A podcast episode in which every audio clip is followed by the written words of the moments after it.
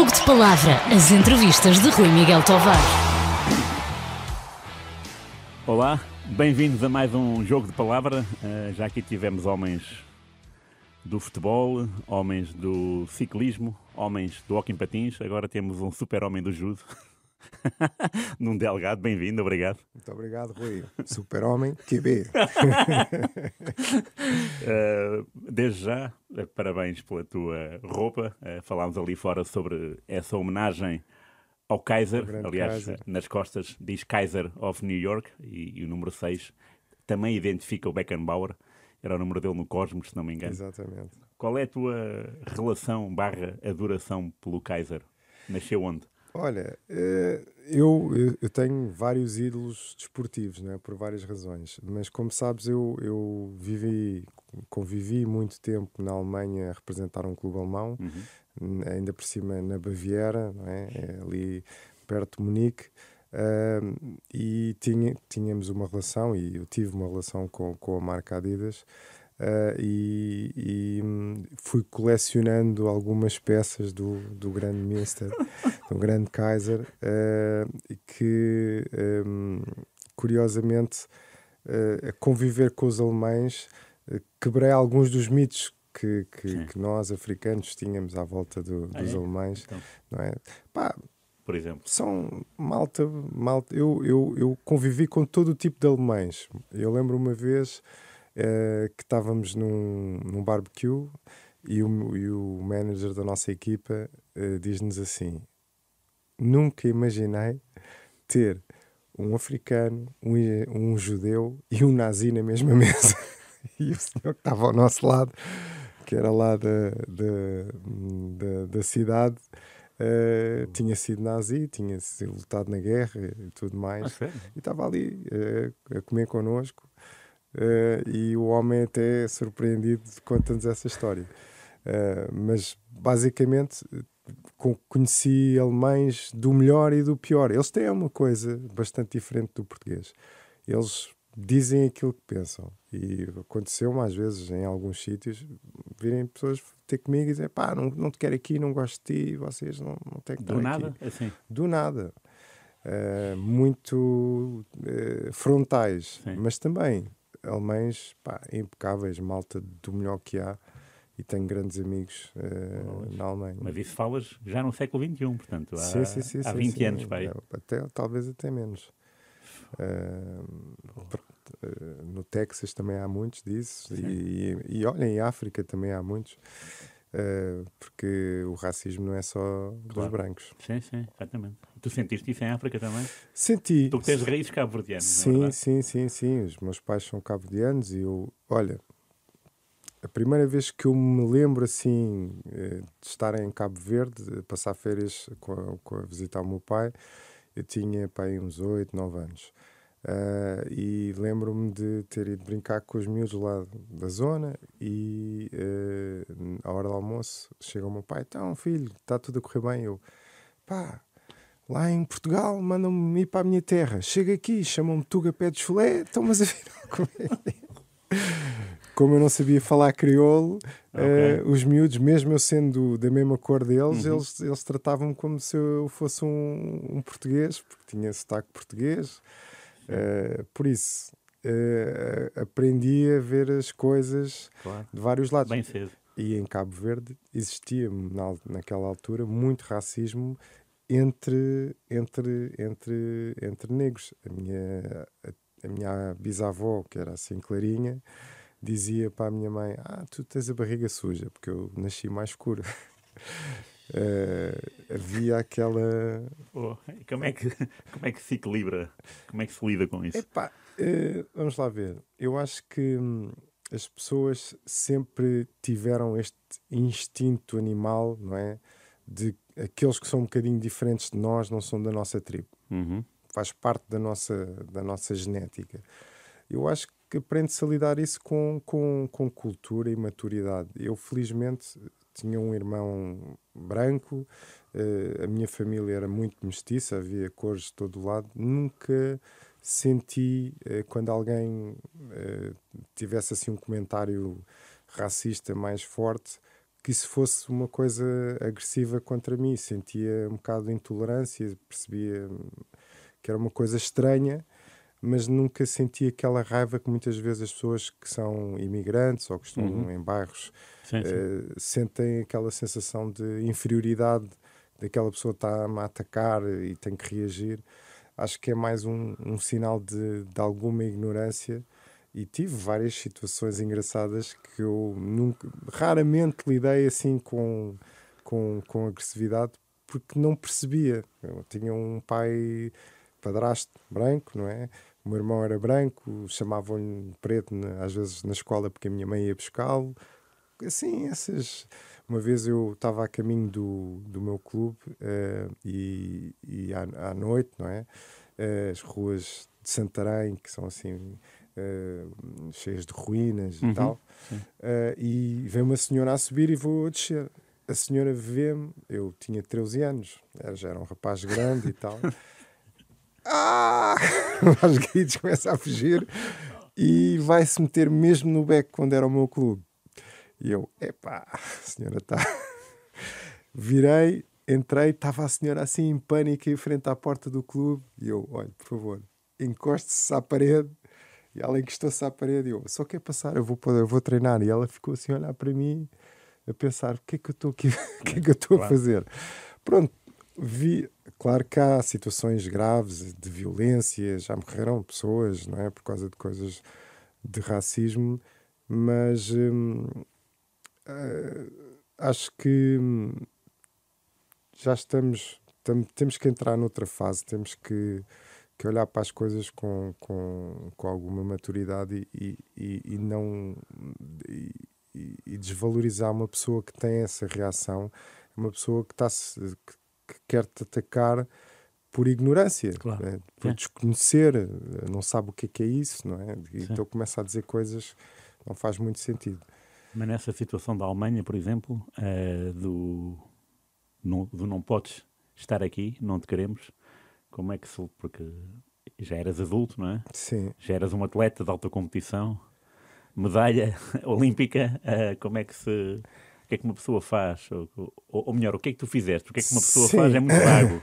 O que interessa é o teu caso porque foste tu a vítima. Epá, felizmente destas pode-se contar aqui.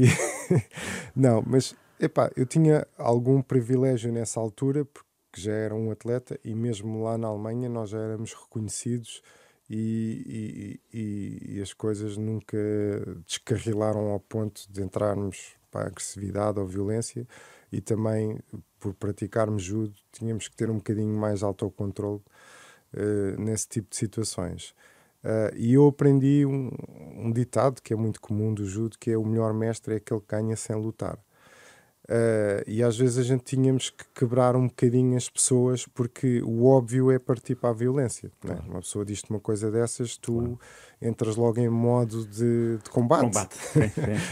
uh, tipo como quando se está no trânsito e uma pessoa te buzina e coisas do género. Uh, e eu, felizmente, ou pelas pessoas que estavam à minha volta, ou por reação própria, tentei sempre quebrar um bocado uh, com uma reação que surpreendesse e que, e que, e que desviasse, uhum. digamos, a, a essa agressividade para o outro lado. As, nem sempre é possível. Houve situações em que uh, tive que controlar um tipo ou pô-lo assim mais calminho. Ah, sério? Mas uh, não, eventualmente não por coisas de, de, de, de racismo, mas uh, nessa situação em concreto ele disse, ele disse isso e eu disse, opá, tá bem, mas eu estou cá, e então? Como é que ficamos? E depois estavam atrás os meus amigos alemães todos do clube e eu acho que ele não ficou com muita vontade de arranjar problemas. Uh. Bem, uh, falámos aqui em Passan, portanto já começámos em Munique, já estivemos em Cabo Verde, Santarém, uh, temos de falar obrigatoriamente uh, de 2000, né? Sydney é, a tua grande, é o teu grande momento uh, desportivo. Confirmas, não é? Confirmo, confirmo. Uh, aquele Ipon, uh, mais um nesses Jogos Olímpicos, foi um momento planeado na tua cabeça? Como é que, como é que se, tu, tu, partes, tu partes para um combate que atribui medalha? Uh, devem passar-se imensas coisas pela cabeça, devem, devem se sonhar com, com, com, com posições, não é? Com, uh, aquilo que tu sonhaste aconteceu? Sim, de certa forma, sim. Uh, curiosamente, uma das coisas que eu, que eu reflito muito sobre esse período, uh, como foi um, um momento. Uh, pronto, há, há, momentos que são inéditos, é a primeira vez que acontece, há sempre aquela barreira de quebrar o, o inesperado. E quando eu fui campeão da Europa, em um ano antes, foi um bocadinho já a preparação para esse momento. Porque na altura um, também foi um também foi um, um êxito inédito ninguém tinha sido ainda e eu tomei uma decisão. Nessa altura eu tinha acabado o meu curso mesmo nessa semana e já ia para esse campeonato da Europa com uma convicção que ou eu ficava entre os melhores da Europa ou e me dedicava em exclusivo ao judo ou uh, se calhar ficava por ali e ia me dedicar à minha carreira profissional porque tinha percebido que para estar a um certo nível era preciso um, uma exclusividade, uma uhum. dedicação total que eu não tinha nessa altura. Felizmente, uh, os campeonatos da Europa faziam-se em dois dias. Eu, no primeiro dia, cheguei à meia final e fui-me deitar a pensar assim: Ei, já sou profissional de judo. Na altura era só profissional de espírito, não havia ainda contratos profissionais nem nada disso, mas foi, foi uma, uma decisão acertada. Eu, depois, mais tarde, quando fomos comemorar o, esse, esse primeiro título, juntei as pessoas mais próximas uh, ao sabor de uma bela cachupa e de umas mornas cabo-verdianas e, e, e, e falei com, com, com, toda a gente e disse, olha, eu a partir de agora estou-me a preparar para ganhar uma medalha nos Jogos ou para lutar por uma medalha nos Jogos e quer que vocês entendam que tudo o que eu fizer a partir de agora é para esse objetivo. E vocês sabem porquê e das duas uma, ou me ajudam ou me empatam e quero que percebam se eu estiver sentado à mesa e só poder comer uma barra energética é por causa dos Jogos Olímpicos, okay. se eu tiver que treinar duas vezes por dia. E acho que isso foi muito importante porque ainda havia pessoas na altura a dizer: pá, isso não é possível. Eu recordo que os próprios dirigentes diziam: é pá, isso não vai acontecer, isso não, estás a sonhar muito alto. Mas não era, já não era bem um sonho, era um objetivo com uhum. coisas bem delineadas, com uh, fomos fazer coisas que na altura foram diferentes, arranjar um treinador, um preparador físico, ter uma pessoa para nos apoiar em determinadas áreas multidisciplinares que eu tive a sorte de trabalhar com os meus professores, o professor Gomes Pereira, o, o professor Mil Homens, ah, uh, juntou-se ali o útil ao agradável. E, e quando eu fui para, para Sydney, eu disse eh, na altura nos jornais eh, que eu, quando me perguntaram não é, qual era o meu objetivo, o meu objetivo era claramente lutar por uma medalha. Nem toda a gente ouviu, eh, até porque quando eu cheguei às meias finais ninguém estava à espera e foi tudo a correr, a tentar saber o que, é que era o judo e quem é este rapaz que está na meia final. Mesmo a missão olímpica não estava a contar com esse, quando se faz a previsão de como é que vai correr uhum. o dia e tal. E, e pronto. Uh, Foram quantos combates nesse, nesse olha, dia? Nesse dia eu fiz, uh, se não me engano, seis combates. Uh, eu comecei logo com um atleta da casa, com um australiano não era um atleta muito cotado. Não, é, é, minto. O primeiro combate foi com um atleta uh, do Mónaco e foi um combate rápido. Foi um, eu já tinha lutado com ele no Campeonato do Mundo. É daqueles combates que uh, é bom para começar. Okay, okay. É? Foi um impão rápido uh, e deu confiança. Está tudo bem, está tudo a funcionar, vamos embora. Depois a seguir o segundo combate é que foi com o australiano, um atleta da casa, tipo meio estranho, uh, mas uh, resolveu-se bem, portanto resolvemos de uma forma eficaz, não nos desgastámos muito. Uma das coisas que nós aprendemos ali era que o, o percurso de regresso ao tatami era muito longo e a gente precisava de recuperar rápido dos combates. Então o, o meu médico era o Dr. Passarinho, também era do judo, íamos a correr, saímos de, foi uma estratégia que a gente utilizou uh, e saíamos do tatame a correr e as pessoas não percebiam muito bem. Então o gajo acabou um combate e vai a correr para uh, fazer a, a, recuperação o mais depressa possível para não deixar acumular muito ácido lático e o que tudo é que é mais. recuperação para que a recuperação é tanto a parte do, uh, da respiração, não é, de recuperar o fogo e tirares o dióxido de carbono e equilibrares com, com oxigênio, como o judo é um desporto muito uh, anaeróbio e acumula-se muito ácido lático nos músculos. Os músculos ficam, acho que qualquer pessoa que já fez um esforço muito extenso fica com o corpo todo inchado e okay. com dificuldade de até aparecem câimbras e tudo mais. E isso tem que ser rapidamente recuperado para não deixar sequelas, porque eh, os Jogos Olímpicos é uma prova muito mais rápida e temos menos tempo para recuperação e chegamos ali aos quartos de final e há muita gente que que vai-se abaixo. Então tivemos essa, essa estratégia. Mas é, o, o tempo de espera entre um, um, combate e outro, quando dizes rapidamente, uh, é quanto tempo? Olha, Minutos? É, cada combate vai diminuindo o tempo de espera porque são eliminatórias, não é? Okay. Uh, o normal é para aí meia hora, mas ali a meia hora reduz-se a 15 minutos, 10 minutos, e tens de estar pronto para outra. E tens de estar pronto para outra. Às então, vezes. Foi Mónaco, Austrália e depois. Mónaco, Austrália, depois um italiano, que foi um combate bastante duro, muito equilibrado, uh, que foi preciso ter uh, um bocadinho de cabeça fria, não arriscar muito, porque ele também não estava a arriscar e, e, e, e acabámos por vencer bem.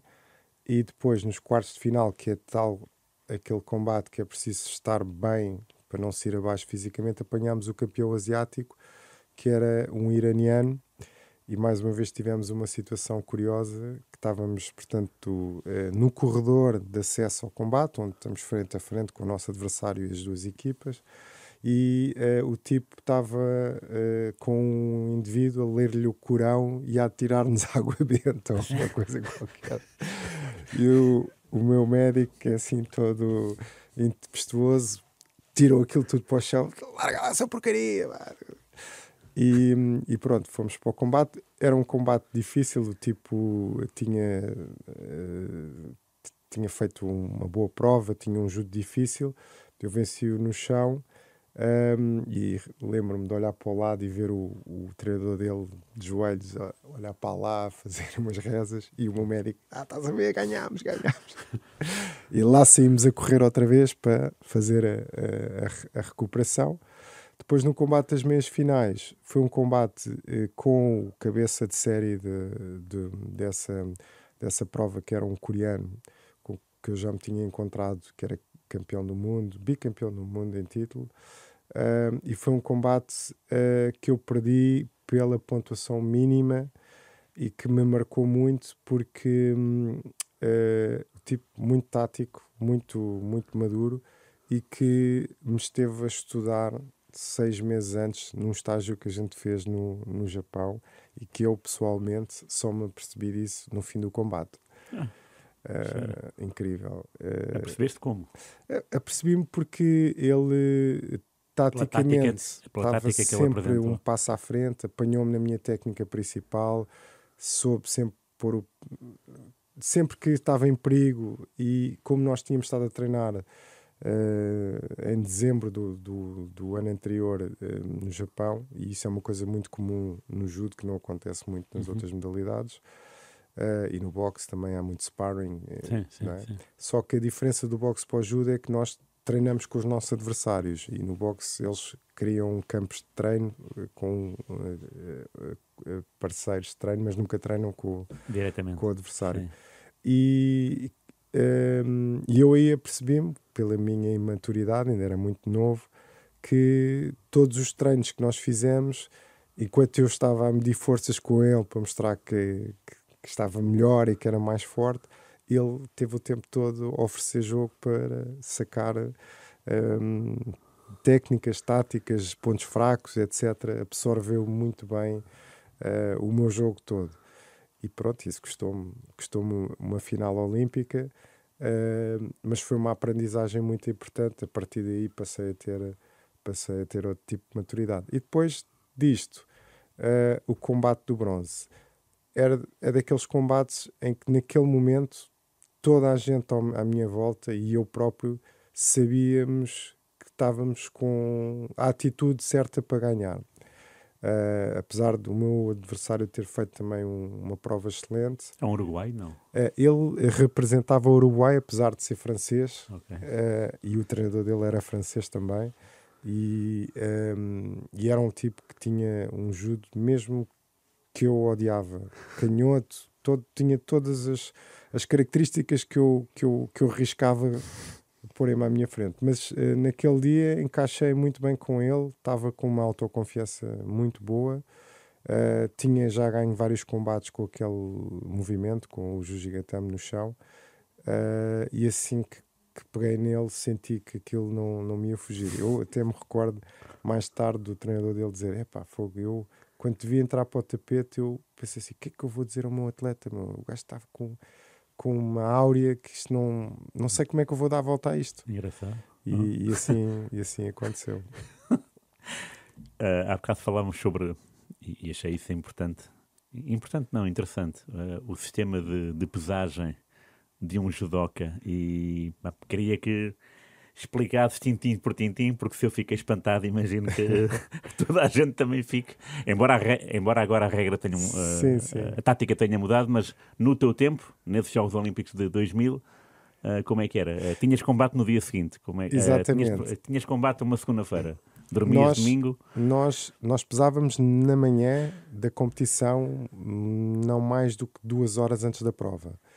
Por acaso, curiosamente, nos jogos havia um bocadinho mais de tempo que a prova era feita à, à tarde uh, e por isso também era mais condensada. Mas o normal era nós pesarmos duas horas, no máximo duas horas antes da prova, o que implicava uh, nós reduzirmos ao máximo o nível de gordura e às vezes água e outras coisas mais mais uh, essenciais para o organismo e as pessoas perguntam assim, então, mas isso não é muito normal. Há muita coisa que se faz na alta competição que não é muito normal, mas tem que se fazer uh, ao conhecimento à data. Hoje em dia uh, evoluiu muito uhum. uh, a fisiologia e o acompanhamento médico do, dos, dos, atletas, mas na altura, basicamente, nós treinávamos num período onde estávamos mais gordinhos, não é? Mais com a armadura mais forte. Uhum. Uh, e depois, a partir de duas semanas antes da prova, começávamos a tirar a gordura extra, a uh, ter uma alimentação muito, muito rigorosa, com restrição, uh, para ficarmos com menos gordura e com o mesmo nível de massa muscular. um quilo a mais num adversário é muito peso. As pessoas não têm ideia pois. da diferença que faz fazer com uma pessoa com mais um quilo. É como, sei lá, a malta que anda de bicicleta sabe quanto é que custa reduzir 100 gramas numa bicicleta. São uhum. para aí uns 300 ou 400 euros em material. Sim, sim. Aqui é a mesma coisa, só que é com o nosso próprio corpo. Uhum. Três a dois dias antes já começamos a ter cuidado com a hidratação e pá, o próprio treino já é só mesmo para segurar o peso, já quase já não se treina volume. Uh, e a noite antes, para quem não fez as coisas bem feitas, ou, ou havia atletas que, como estratégia mesmo, queriam estar muito acima do peso para depois terem superioridade sobre os adversários, uh, era uma noite horrível. Uh, para já, cabeça a pensar que chegas à balança e não bate o peso, não é? Sim. Mas Depois, o que é Bater o peso quer dizer o quê? A minha categoria era menos de 81 quilos. Ok. Tem que estar 81,00. 0 gramas. Nós estamos aqui, se eu der um gol desta água, 50 gramas. Já está. Já não passo. Portanto, estás a ver a lógica que é, nós, inclusivamente, à noite, uh, fazíamos o cálculo de, do peso que podíamos ter a mais, porque durante a noite uma pessoa perde em média 500, 700, 1 kg, ninguém okay. tem ideia disso, mas é assim, porque estás a dormir e estás a consumir, mesmo a dormir, estás a consumir okay. recursos, estás a deitar água fora através da sim, respiração, sim. etc. Então, a pessoa ia jantar aquela última refeiçãozinha antes da prova e tinha que comer o suficiente para perder um bocadinho durante a noite. Com todas as contas feitas, todas de acordo com o teu corpo. Sim. Havia pessoas que já sabiam, é pá, eu vou fazer um xixizinho à meia da noite, é mais 100 gramas aqui, mais isto, mais aquilo. E depois, pronto, às vezes era aquela, aquele presente que era, ei, tem que ir à casa de banho, já vão 300 gramas. Uh, e pronto, em último caso, há duas pesagens. Há a pesagem não oficiosa, que é justo até meia hora antes da prova, antes da pesagem oficial, onde a pessoa pode ir calculando, vai, vai-se pesando, ver se tem peso a mais, peso a menos, quanto tempo é que falta para perder o peso, e depois, quando é a pesagem oficial, só se pode pisar a balança uma vez. Uma vez pisado, é o peso que tiver lá. Se a pessoa por acaso se esquecer, ninguém se esquece, mas imagino que eu levo umas cuecas a mais e que pesam 100 gramas, pois. se eu tirar o pé da balança, estou fora.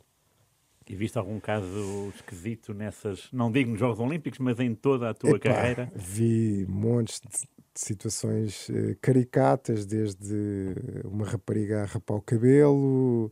Para, uh, para combater logo a seguir? Combater, porque tinha peso a mais e lá foram 400 gramas em cabelo. Com o cabelo foram E pôde entrar assim, e foi? pôde entrar. Uh, pá, uma situação de um, de um tipo que já estava desesperado, já não sabia o que, é que havia de fazer mais, e então os amigos levaram-no, os amigos, a equipa, levaram-no para, para, para a banheira, para o duche, para tomar água, e ele, em desespero, ah, abriu a boca, começou a beber água, tiveram que arrancar de lá. Uh, tipos uh, a, a, tentarem enganar a balança, a pisarem com o pé, empurrarem o colega, tudo e mais alguma coisa, mas não havia hipótese, a balança era implacável. Ou tinhas ou não tinhas. Era o primeiro combate. Claro. E, e situações, uh, pronto, essa do, do cabelo tem piada, não é? Houve alguma situação assim trágica, caótica? Epá, infelizmente sim. Houve, de que eu tenha conhecimento, houve um atleta coreano nos anos 80 que, que faleceu a tirar o peso dentro da, da sauna com um saco, com o um chamado o saco de, de, sauna, que são portanto, um, tipo uns géneros de sacos de plásticos para obrigar o corpo a suar mais depressa e com uma bicicleta lá dentro.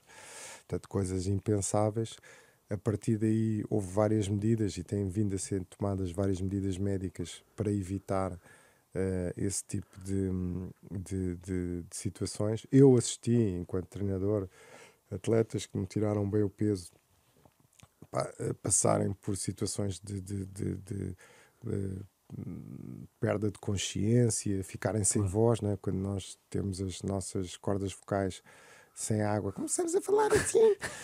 é, e sempre me fez alguma confusão. Para já, porque eu sempre tirei o peso uh, com, com, com, com estratégia e, uhum. e, nunca deixei as coisas chegarem a esse ponto.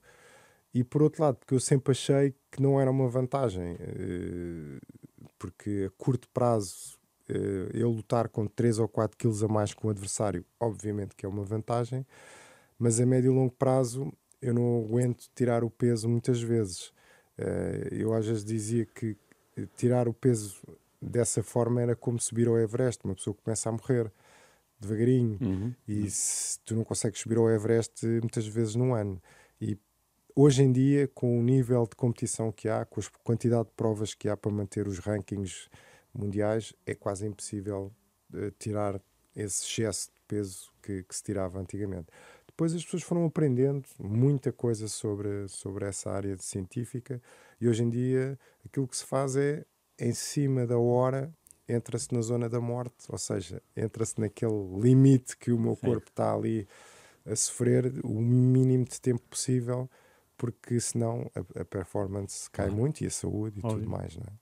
Tu, em Sydney, estiveste na aldeia olímpica? Estive o... na aldeia olímpica, sim. E que, que personalidades Uh, cruzaste com quem? Epá, eh, eu estava na aldeia, nós estávamos na aldeia olímpica ao lado dos brasileiros e na altura havia um, um tenista muito famoso que era o Gustavo Curtin, ah, sim, sim. que era okay. o, o, o, era o típico brasileiro que acordava com samba e punha toda a gente a, a, a curtir. Mas a minha experiência assim mais especial foi com o meu grande ídolo, que era o Muhammad Ali. Ah, ele foi lá? É, o Muhammad Ali, na altura, era embaixador do, do Comitê Olímpico Internacional.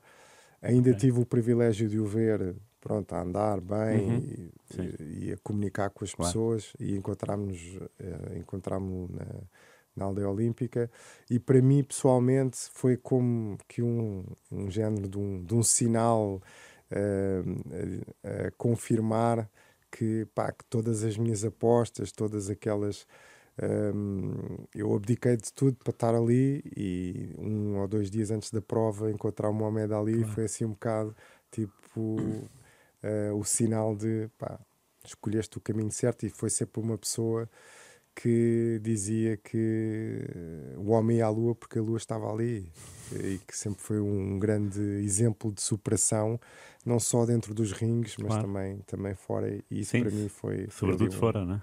Exatamente, sim. sobretudo fora. E tu acompanhavas, uh, já, uh, já acompanhavas o Mohamed Ali? Sim, ser sim, um ídolo? sim. Eu, eu no judo não tinha assim nenhum judoca que eu idolatrasse, até porque eles, muitos deles eram os meus adversários que eu fui tendo uh, o privilégio de poder uh, competir e treinar. Mas toda a sua história, eu tinha duas grandes figuras na minha vida, que eram o Muhammad Ali e o Nelson Mandela.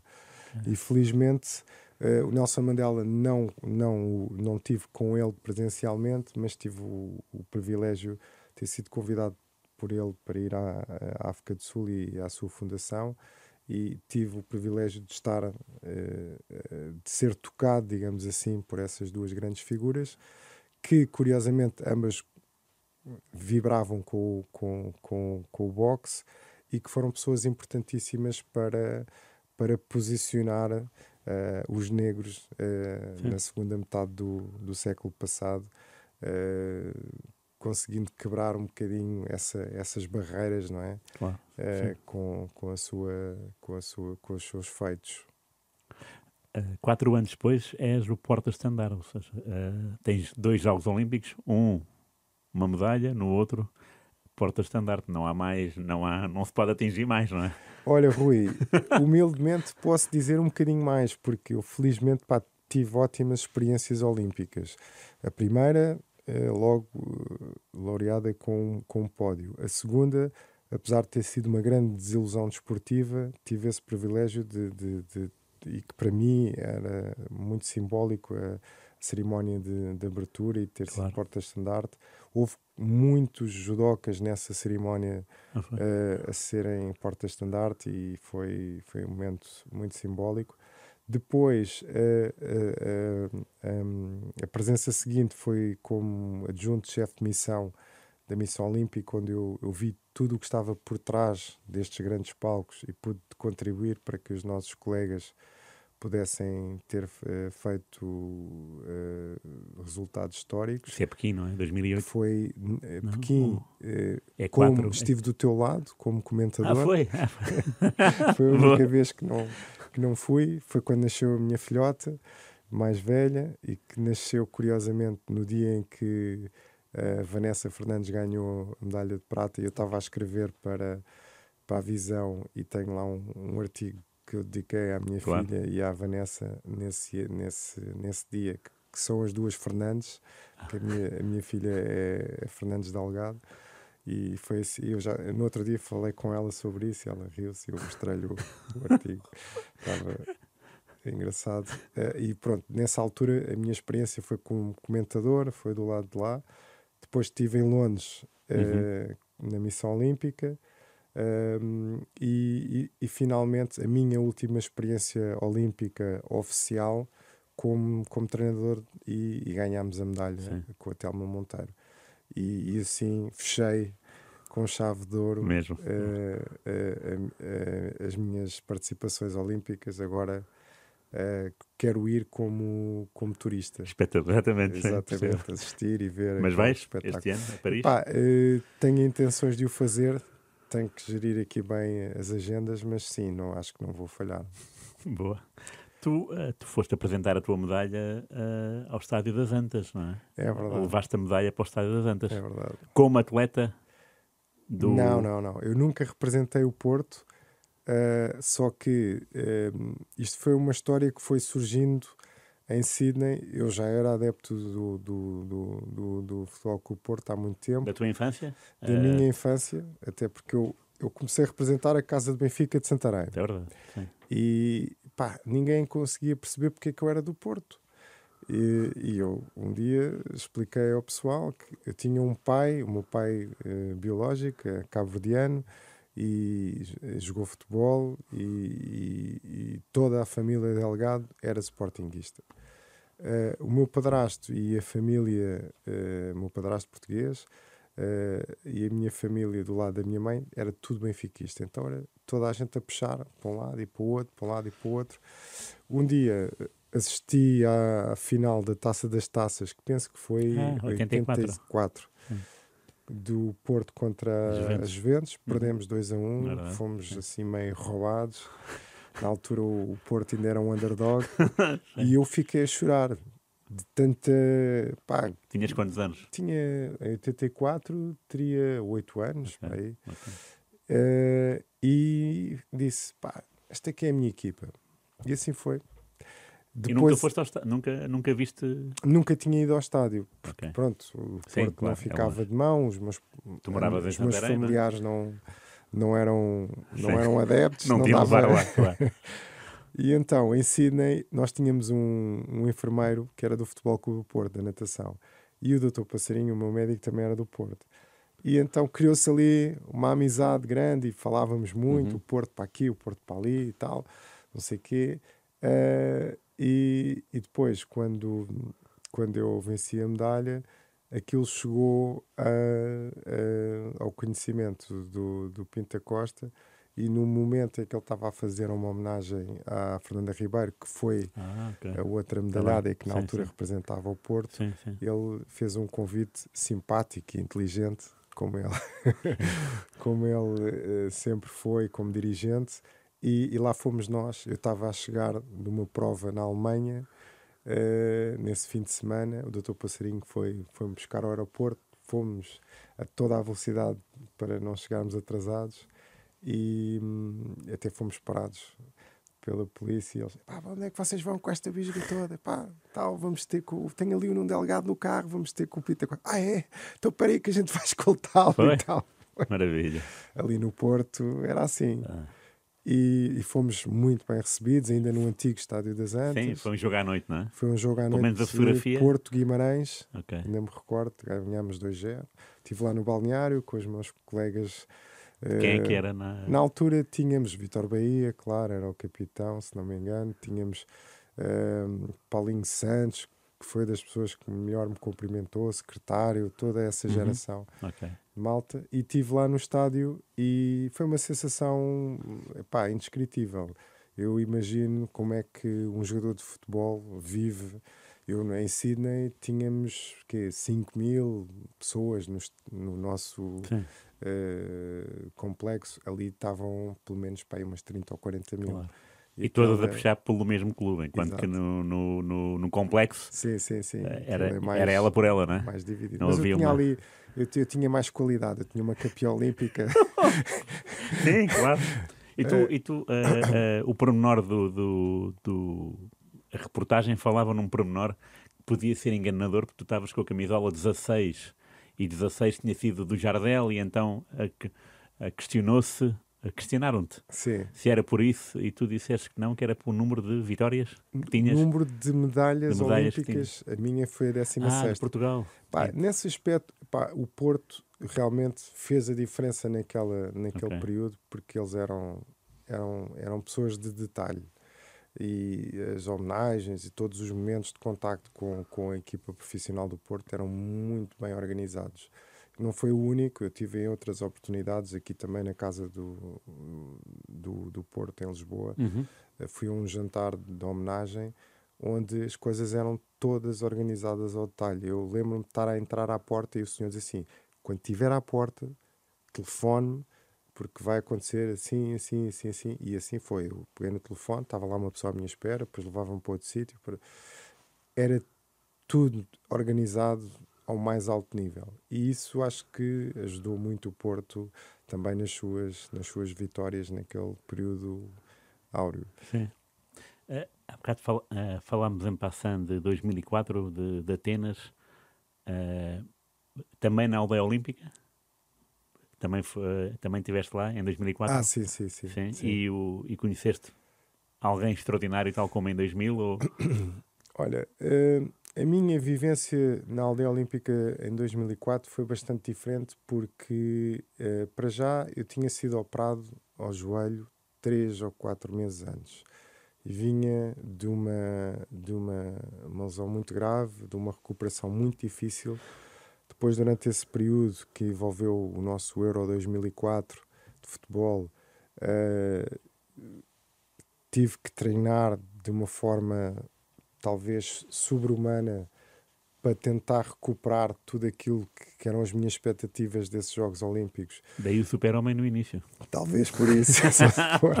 Mas aprendi que não era super-homem e fui acumulando muita lesão. Eu, para treinar até aos Jogos Olímpicos, era, foi um sofrimento grande, porque toda a, a, a envolvência para poder fazer um bom treino foi enorme. E então eu uh, não saí, não, não saí muito da aldeia, uh, depois ainda tinha a responsabilidade de fazer a, a, cerimónia de abertura, saí muito pouco, também porque nessa altura eu estava com peso a mais, ah. porque eu como treinei muito físico, uh, não tinha gordura para perder, e então houve uma altura em que eu me apercebi que estava com uma massa muscular brutal e que não estava a conseguir tirar o peso, então ainda foi mais difícil. Uh, e depois para, uh, para a cereja em cima do bolo da adversidade, no último treino um, e no último exercício, epá, eu nunca mais me esqueço do meu treinador dizer: pá, então vá, só mais um exercício mesmo para, para acabar, para, para acabar, para ficar ali mesmo no ponto. Pumba, partia mal. Uh, fiz num, uma ilustração. Num lance teu? A, a, fazer uma técnica com o meu colega. O meu colega apanhou-me desprevenido, uh, caí mal, bati com a mão. A gente já estamos um bocado fragilizados, né? perdeu peso, de toda aquela. Não é? Depois também uma pessoa com a carga emocional de saber que uh, as expectativas são muito grandes e tu sabes que não estás na tua, no teu auge, não é? Uhum. Tudo isso acumulado uh, fez com que a lesão uh, pudesse acontecer e, hum, e pronto, e foi quase como que, olha, todo o esforço para nada, morremos na praia. Mas foste a combate mesmo assim? Fui a combate assim que, que eu me lesionei, uh, ligámos ao, ao, ao, ao, médico especialista que curiosamente estava no controle antidoping porque o meu colega o Sérgio Paulino tinha acabado de ganhar a medalha ah, de prata. prata. então fomos a correr, entramos nos autocarros internos para ir ter com ele, para ele me ver o dedo a caminho de, de, da prova de ciclismo e pronto, demos 24 horas para, para analisar, para ver como é que estava a lesão e tivemos uma conversa à noite onde se, uh, a perspectiva era, pá, olha, não estás em condições para lutar, é duro, mas não há hipótese e depois também, é assim, não, não tens capacidade para discutir sequer um combate e eu como médico acho que pá, não te vou expor a uma situação dessas uhum. e tudo mais Uh, e eu disse: Tá bom, doutor, mas eu vou lutar. Porque eu há quatro anos que vivo para isto e eu não, pá, acho que não vou conseguir. Uh, não vou conseguir digerir se não, se não lutar. Por isso, epá, vocês façam o que quiserem, mas têm que arranjar a maneira de eu entrar para dentro do tatami. E assim foi, a equipa mentalizou-se toda, tentámos fazer uma ligadura o mais funcional possível, tentámos encontrar as formas de retirar a dor, uh, mas era muito difícil, porque curiosamente este dedo é o dedo que controla todo o adversário e este, este dedo mindinho vale muito. E, e pronto, lutei muito, muito limitado. Uh, a minha expectativa era não durar 10 segundos, ainda tive a ganhar o combate até aos últimos segundos, mas, mas pronto, foi mesmo só para para não para cair de pé, digamos assim. E foi uh, pá, um ano em que eu tive muitas, muitas lesões. Isto tudo para dizer que Atenas não, não, não, não, não vivi muito daquilo que foi que foi o, o, o fenómeno olímpico, apesar de na, na cerimónia, que eu ainda não tinha o dedo mal, um, tive a oportunidade de estar com os, os vários portas-estandartes mais malta do judo, também encontrei alguns jogadores da NBA ah, que na altura, okay. epá, eu, eu não tenho a certeza, mas acho que nesse ano uh, apanhei o, o, David Robinson, que era o posto da, da seleção americana, e mais um, alguma malta. E como eu ia com a bandeira, toda a gente se metia connosco. E foi uma cerimónia espetacular, foi uma, uma cerimónia muito bonita. Mas uh, a seguir à competição, vim-me logo embora. Ah, foi? Ah, não ficaste lá até o fim?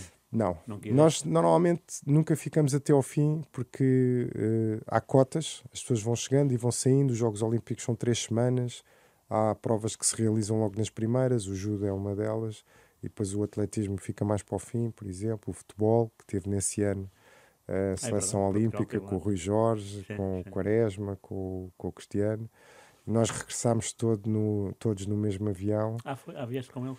Portugal perdeu com o Iraque, acho que. Uh, Portugal perdeu para... com Costa Rica, Iraque e ganhou Marrocos. Exato. Na fase de grupos, mas, mas fomos eliminados na fase de grupos. Portanto. E, e eram então... cedo mais, tal como tu. Tu por ilusão, eles por, por acaso minto, o Rui Jorge não foi nesses jogos, que ele, nos jogos em que o Rui Jorge jogou, ficámos em quinto. Não, ficámos em, em... em quinto. Em quinto? Foi em quinto. Okay.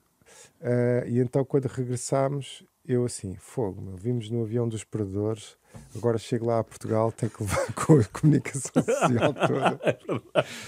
e foi? E, aconteceu? E por acaso não aconteceu, o futebol saiu por outro sítio e, e eu aconteceu uma coisa engraçada. Eu estava diminuído, não conseguia quase uh, me mexer bem. Telefonei ao meu melhor amigo e disse: Pá, olha, vem-me buscar aqui ao aeroporto, estou aqui sozinho, uh, nem consigo levar as malas nem nada vem-me aqui ajudar. Ele, ah, na boa, tudo bem. E quando eu cheguei lá, uh, tive a surpresa que tinha lá pá, mais pessoas amigas e próximas do que quando tinha perdido em, em Sydney. E pá, foi, foi uma sensação muito boa ter ali aquela malta toda. E o meu amigo já sabia, nem me disse nada. E foi, foi aí que a gente vê, não é? Quem é que são aqueles que nos seguram. Claro, verdade. Pô, espetacular. 20 anos. Agora é estou a pensar, né? 2004 vai fazer 20 anos. Vai fazer uh, no verão. Uh, e depois uh, dessa, dessa magia no judo, continuaste no judo através de, de, várias ações sociais. Aliás, há bocado falaste da, do convite da África do Sul da, da Fundação Nelson Mandela. Portanto, tudo isto sempre ligado ao judo, agora de uma, de uma fase mais pedagógica, né? com, com miúdos. Como é que é lidar com com essa malta mais jovem? Epá, olha, eh, eu descobri esta paixão pelas crianças quando eh, comecei a receber convites para ir a escolas e hum, eu tinha licenciado em Educação Física. Não, não gostei particularmente da experiência de dar aulas na escola. E quando comecei a ir a escolas eh, convidado uh, para partilhar experiências olímpicas, para falar sobre valores, outras coisas, foi algo que eu me identifiquei muito e eu uh, aprendi a lidar com, com as crianças e a perceber que tinha algum, algum, alguma sensibilidade, porque eu fui uma criança uh, que teve uma, uma infância uh, com muitas pedras, porque eu era disléxico, era hiperativo, Uh, os meus pais eram separados. Eu saí de Lisboa para Santarém. Eu tinha raízes cabo-verdianas e fui parar ao Ribatejo. Ou seja, havia muita coisa que me baralhava. E então um, ehm, o judo deu-me ali um, ehm, uma luz ao fundo do túnel, deu-me foco, deu-me confiança, deu-me muita bagagem. E eu revia-me muito com as crianças que eu ia ver okay. às escolas. E hum, eu tive o privilégio de ter tido, por exemplo, o Carlos Lopes na minha escola uma vez, que foi a primeira vez que eu comecei a, a sonhar em olimpismo e, e em Jogos Olímpicos. Uh, eu jogava basquete e o Carlos Barroca levou uns americanos lá à nossa escola e jogámos com eles. E, portanto, essas coisas inspiraram-me muito. Em Santarém? Em Santarém, sim, sim. Porque eu sei que jogaste na segunda divisão, não é? Sim, sim. Joguei Jogaste no, uma época inteira? Joguei, não, eu ainda joguei algumas épocas, primeiro de formação, depois a minha mãe disse, pá, não, não, isso não, não vai dar, basquete e judo, tens que estudar, chegas tarde aos, dos treinos de basquete, tens que escolher. E pronto, e lá se foi uh, o sonho da NBA.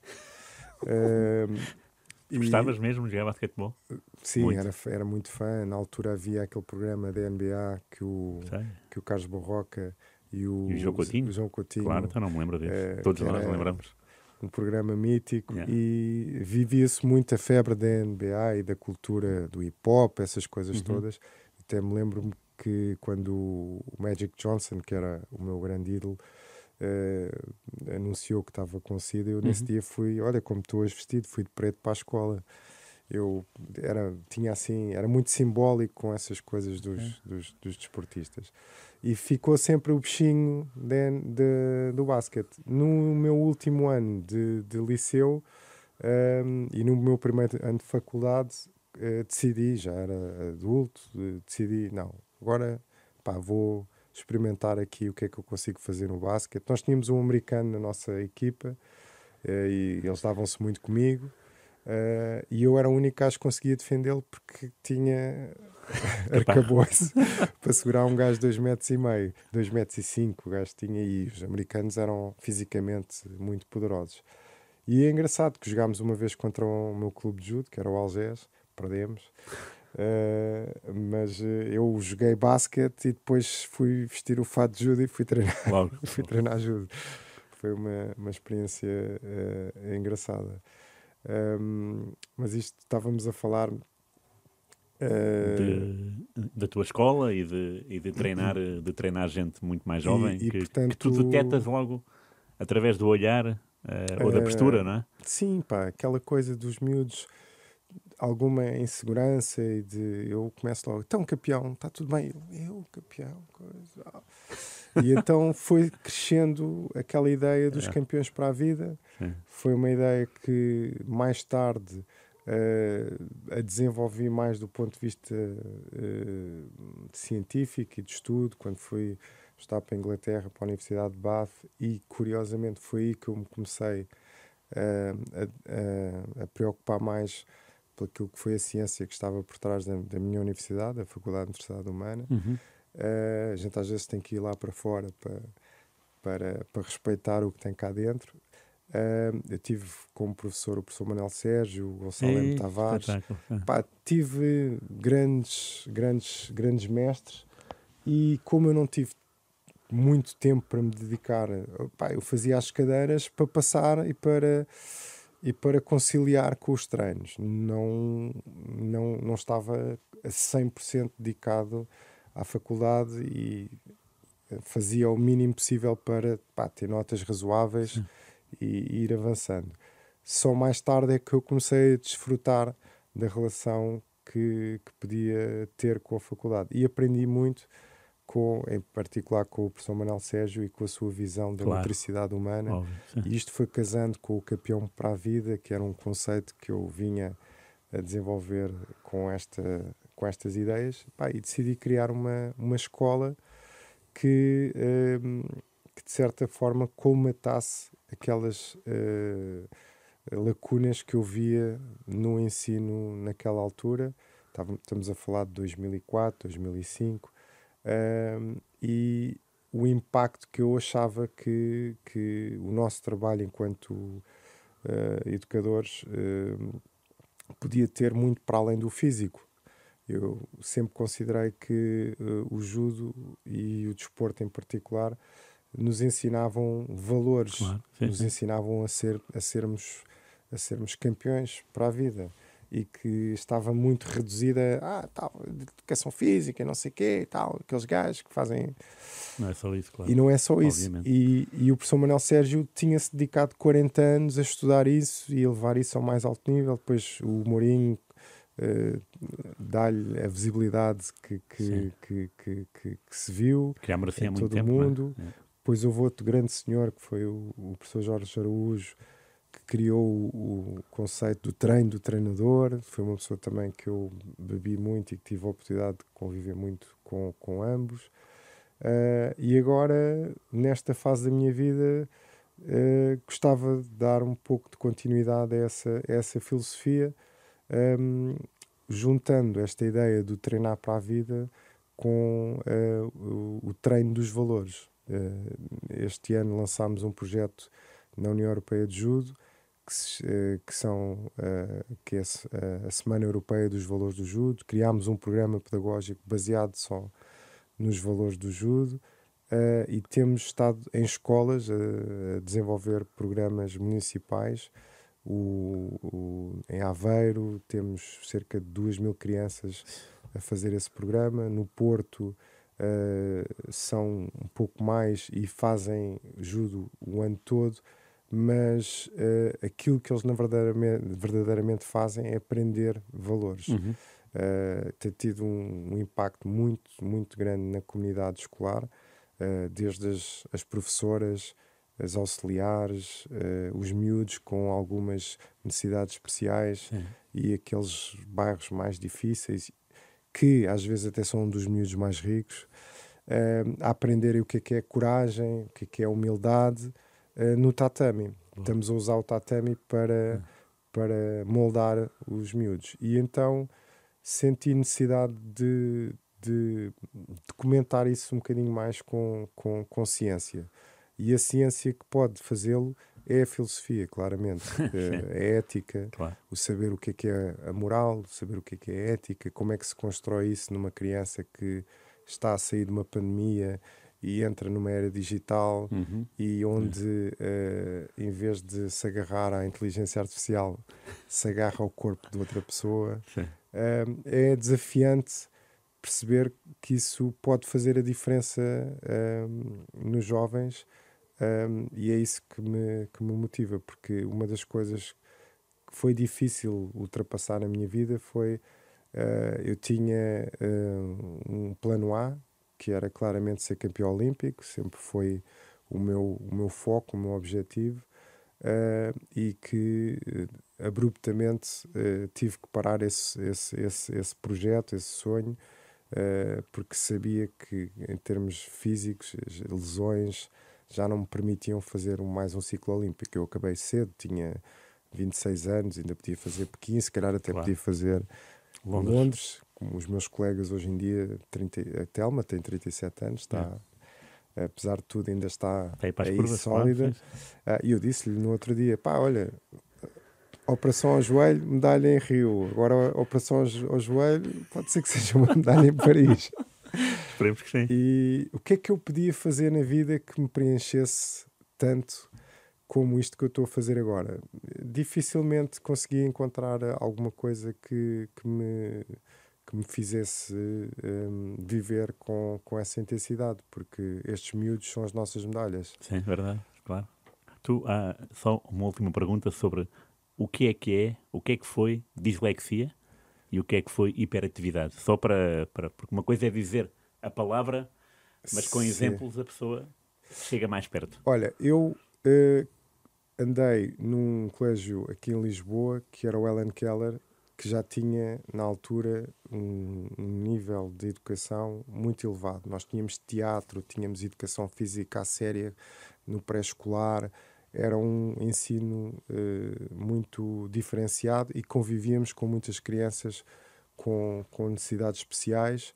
O, o Ellen Keller era conhecido pela Escola dos Ceguinhos, dos cheinhos. Mas eh, era um colégio uh, muito evoluído. E para mim isso foi muito importante. Estive lá há pouco tempo, estive lá dois ou três anos, depois fomos para, para, para Santarém, mas foi o suficiente para, para ter sido acompanhado por um psicólogo, por vários uh, eh, um, especialistas.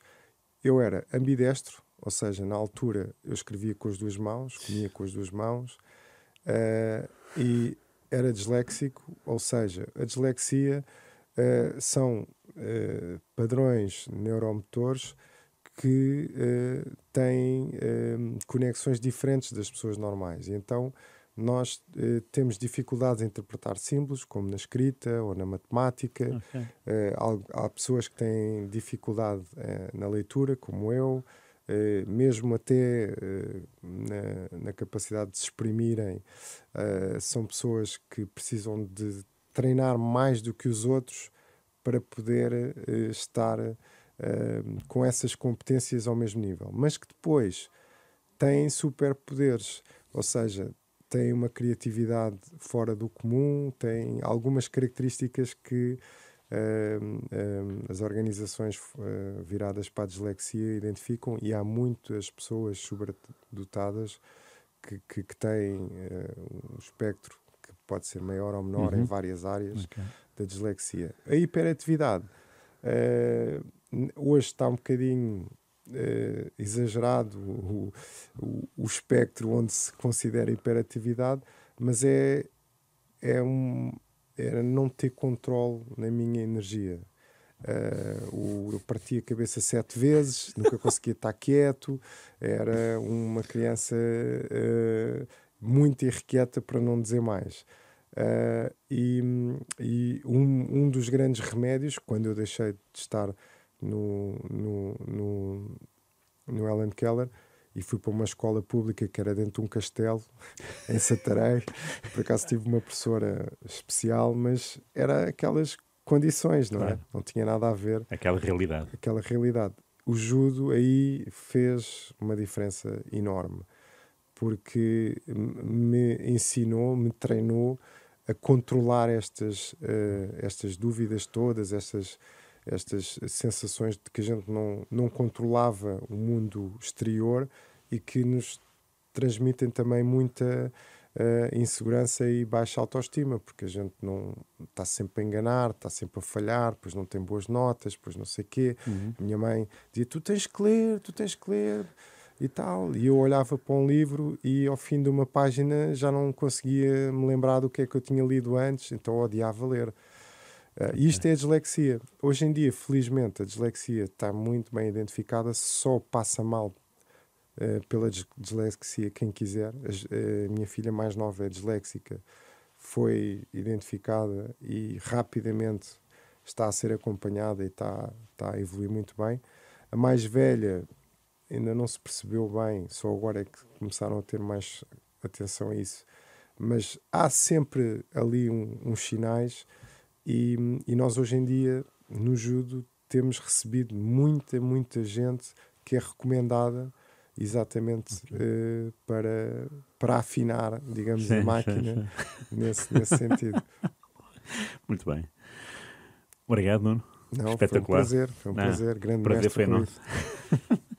Acontece-me isso da dislexia da, da, leitura a ler o código. Ah. Nunca consegui passar o código, então quando acabo, eu acabo o livro e penso, o que é que, e agora? Se me fizerem uma pergunta, não vou saber responder. Vou tentar ir para o ajuda e aí talvez passe, Pode ser que sim, pá, nós temos aulas de adultos. então, és bem-vindo. obrigado, eu sei que sim. E tu és bem-vindo aqui sempre. Uh, obrigado, mais Nada, uma vez. Uh, foi mais um jogo de palavra. Podem ver-nos no YouTube, podem acompanhar-nos no site da rádio, rr.pt. Uh, até para a semana, uh, a ver vamos se convocamos, uh, se conseguimos convocar outro super-homem. Grande abraço. Grande abraço.